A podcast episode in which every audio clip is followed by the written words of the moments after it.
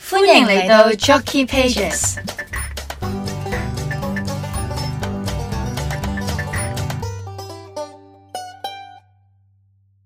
呱呱呱呱，今日食咩啊？唔知啊。Food frogs，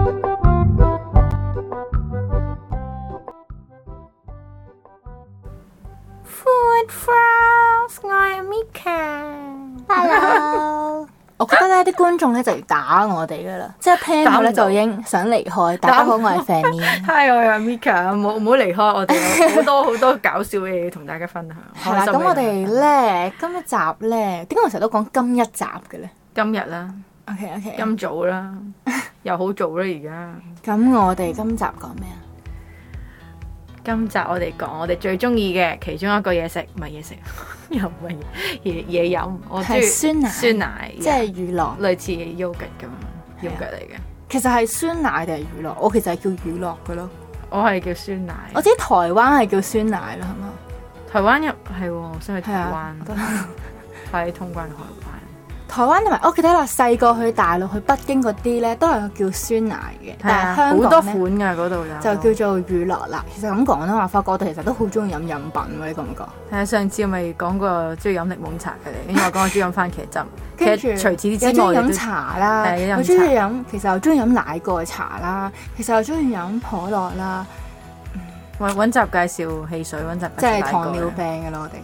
咁我哋揾集介紹飲水啦。 O K 喎，你呢、個唔係 我認真，我其實咧嗯我我發覺咧當期咧係有賣唔同味嘅水嘅咯。我哋哦今有冇試次過我哋下次可以帶埋聽眾一齊去 當跟住之後咧就再試一齊當當期嘅嘢當當咯食。當期係啊，係就啦係，咁。就一陣跟住間係去買有先。好似有水蜜桃嘅水，我我我哋今日咧不斷搭聲，我哋要控制一下。好，嗯我相信都分得到嘅聽眾聽我哋咁多集咧，分到我哋嘅聲音。阿 Mika 係好雄壯嘅，就係咁啦，嗯跟住咧就我哋而家即刻開始試咯，好嘛？好啊，我咧其實已經準備咗，咁我哋今日準備咗兩款唔同嘅，酸奶或者乳酪啦。嗯，跟住咧第一款咧係原味嘅。第一款咧就係原味乳酪，咁咧就等我試先咯喎。咁啊，Mika 就可以分享佢嘅經歷啦。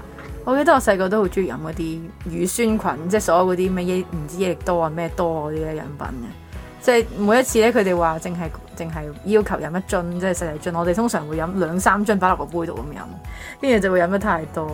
但係我我從來都唔會覺得好飽。好，你試完你講下你感覺啊。嗯，我自己其實咧係飲過好多次乳酪噶啦，原味乳酪亦都係我其中一個最中意嘅，因為我另外都好中意乳酪嘅糖嘅。咁跟住我覺得呢一個咧係幾濃郁嘅，同埋咧我覺得佢個奶味都好出，咁變咗咧我覺得我飲起上嚟個嘅時候咧覺得幾舒服。不過我覺得我哋雪嘅時候唔夠長，變咗咧佢就好似有少少有少少凍啦，又有少少唔凍啦，即係介乎喺中間嗰種感覺。你覺得咧？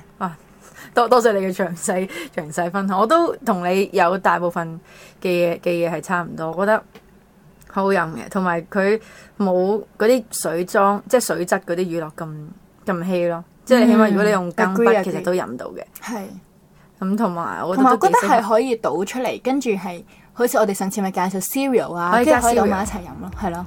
下次我哋試下乳酪加 cereal，跟住咧，我仲想講咩咧？係啦，依我哋不如試下第二個咯。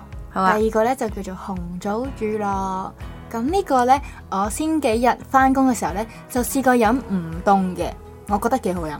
即係我係連雪櫃都冇擺，但係都 OK。咁我而家咧，今次就俾 Amika 試先。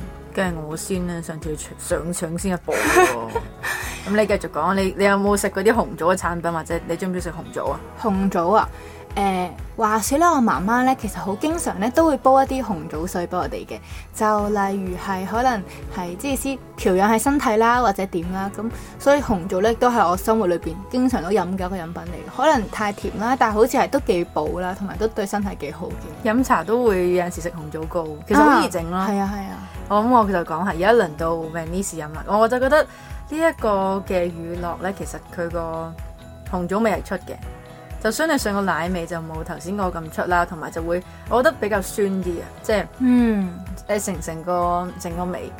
咁誒係好明顯紅棗味，係、嗯都幾好飲嘅。我覺得咧，我因為我琴日都試過，今日都試過啦。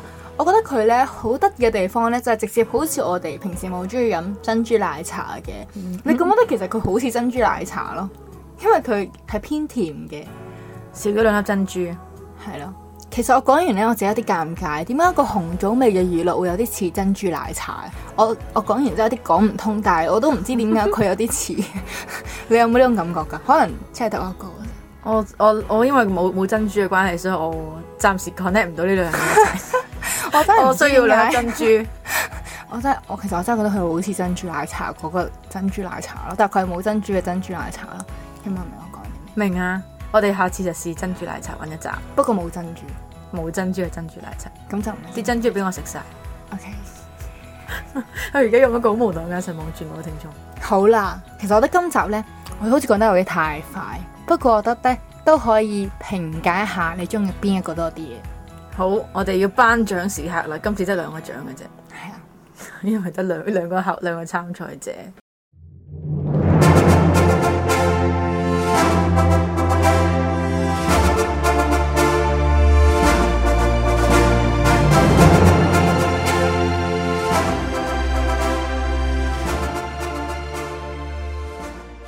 嗯，咁你中意邊個多啲啊？我中意紅棗味多啲，因為我本身中意紅棗啦，同埋紅棗嗰種天然嘅天然嘅 sugar 都唔知係咪，即係總之天然嘅甜味，我覺得好好，我食食慣啲咯，嗯，所以我係會揀紅棗味嘅酸奶嘅乳酪嘅，我啊，我諗我會揀原味嘅乳酪，因點解為我覺得咧原味嗰個乳酪咧係個奶味出啲，而我中意奶味出啲，同埋而因為其實兩隻咧，我覺得都算濃郁嘅，但係因為咧奶味出嘅時候又濃郁咧，成個感覺咧就融和一啲。就會好 yogurt 啦，嗯成，agree，件事好係 yogurt。啊，所以我就中意原味嘅乳酪，太好啦！咁我哋兩個就唔使爭。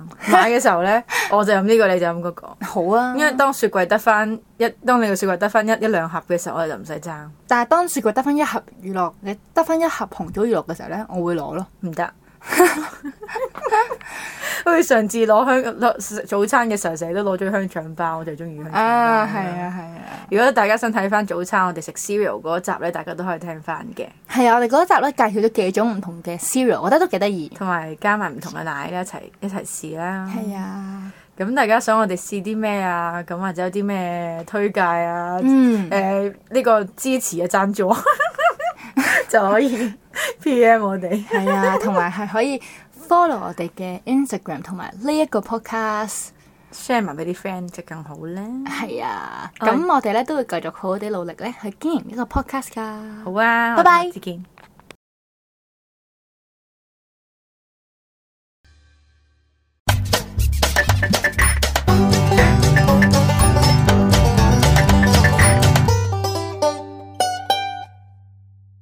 Bye.